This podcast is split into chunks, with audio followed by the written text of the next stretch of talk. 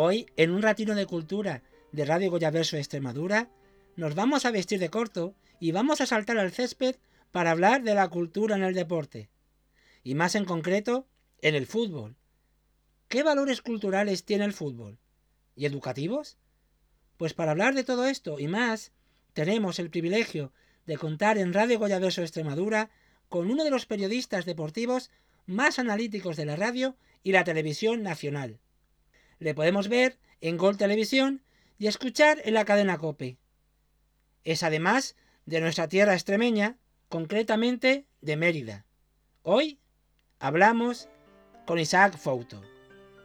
Y como ya sabéis, contamos con la colaboración de Bar Restaurante Las Extremañas, donde podréis degustar cocina tradicional, especialidad en bacalao, comida portuguesa, postres caseros y mucho más.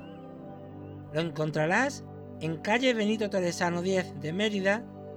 Síguelo en Facebook e Instagram y teléfono de contacto 664 12 63 42.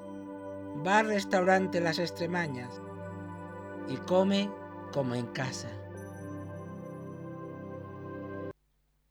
Ante todo, muchísimas gracias Isaac por pasar un ratito de cultura con nosotros en Radio Goyaverso Extremadura.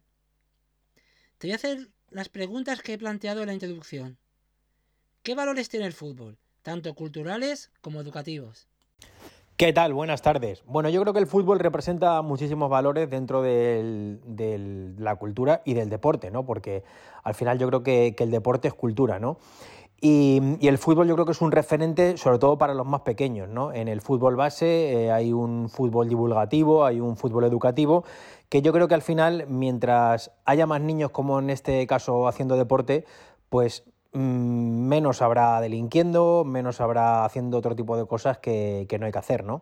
Así que yo creo que el fútbol tiene ese valor innato que al final hace que, sea el deporte más practicado del mundo. ¿Crees, Isaac, que el fútbol ha perdido con el tiempo carácter cultural y educativo?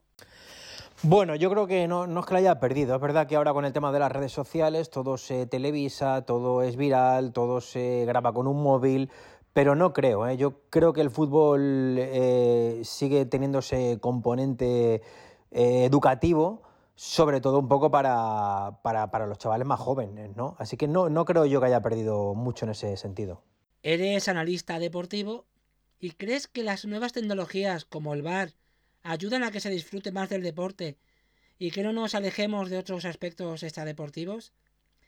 ¿Que hace falta más tecnología en el fútbol? Bueno, no, no creo que, haga falta más tecnología en el fútbol, que ya tenemos bastante, ¿no? El fútbol yo creo que ha sido muy reacio siempre a la tecnología. Cuando se introdujo el ojo de halcón parecía que, bueno, que era algo objetivo y que era algo eh, necesario en este caso, ¿no? Aunque es verdad que goles fantasmas tampoco hay en muchos partidos. Pero bueno, yo creo que con lo que hay está bien.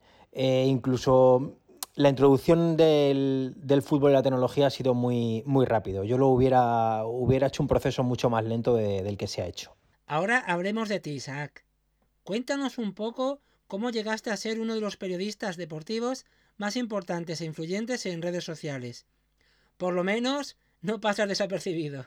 Bueno, en redes sociales no lo sé, porque la verdad es que para mí lo más importante es la, radio y lo que se cuenta delante de un micrófono y lo que hago en la tele, ¿no? El resto de cosas yo creo que es un poco más residual, ¿no?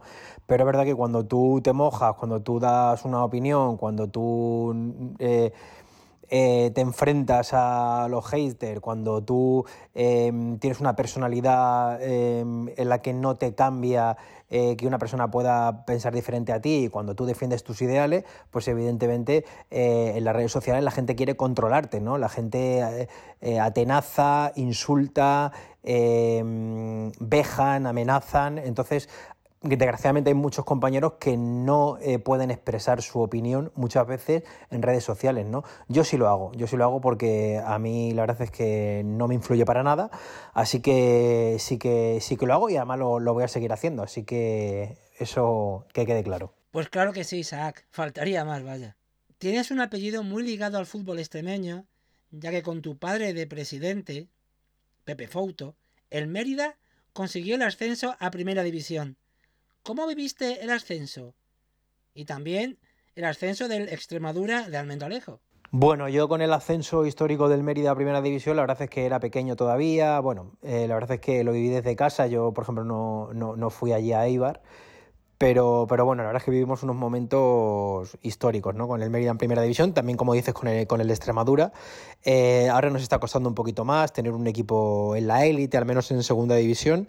El Badajoz estuvo a punto de conseguirlo el año pasado y tuvo no tuvo suerte, pero bueno, yo creo que si se hacen bien las cosas, yo creo que algún día podemos tener un equipo referente a, a nivel nacional. Y hablando de fútbol extremeño, ¿goza de buena salud nuestro fútbol, Isaac?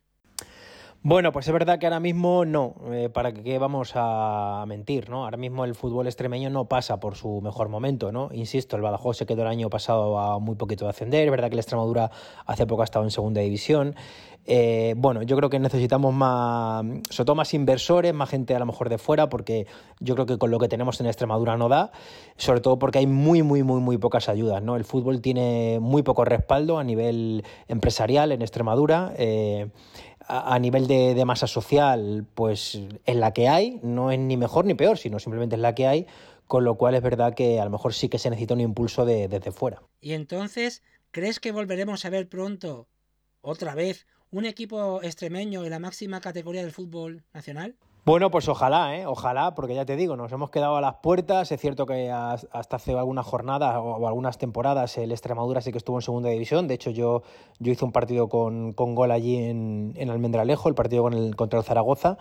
Así que es cierto que, que sí, que bueno, que, que, que, yo creo que pronto lo podremos ver, ¿no? Pero insisto, necesitamos más, más apoyos y sobre todo más, más inversión en el, en el fútbol, ¿no? Para, para conseguir los objetivos al final hay que invertir. Si no inviertes, es muy difícil que consigas eh, los objetivos. Trabajas en Gol Televisión y en la cadena Cope. ¿Qué diferencias y similitudes hay entre trabajar en la radio y en la televisión? Bueno, sobre todo que la tele son imágenes y la radio es sonido. Eh, la tele es verdad que es un poco más eh, basarte en comentar unas imágenes y goles y polémica, y, pero sobre todo basado en la imagen, prima más eso que, que, a lo mejor la información. Y es verdad que en la radio, pues sobre todo prima más eso, la cercanía, la información. Yo creo que son dos medios totalmente diferentes. Y ya para ir finalizando, ¿qué proyectos tienes, Isaac? ¿Te gustaría embarcarte en algún proyecto alejado de todo lo que has realizado hasta ahora? Bueno, pues si te soy sincero, sí, sí que me gustaría hacer otras cosas que incluso no tengan que ver con el periodismo deportivo, ¿no? Porque cuando uno ya lo lleva haciendo desde pequeño, cuando uno ya lleva tantos años, pues es verdad que eh, a lo mejor ya un poco la monotonía cansa, ¿no? Pero sí que es verdad que me gustaría hacer otro tipo de, de cosas, incluso fuera del periodismo deportivo.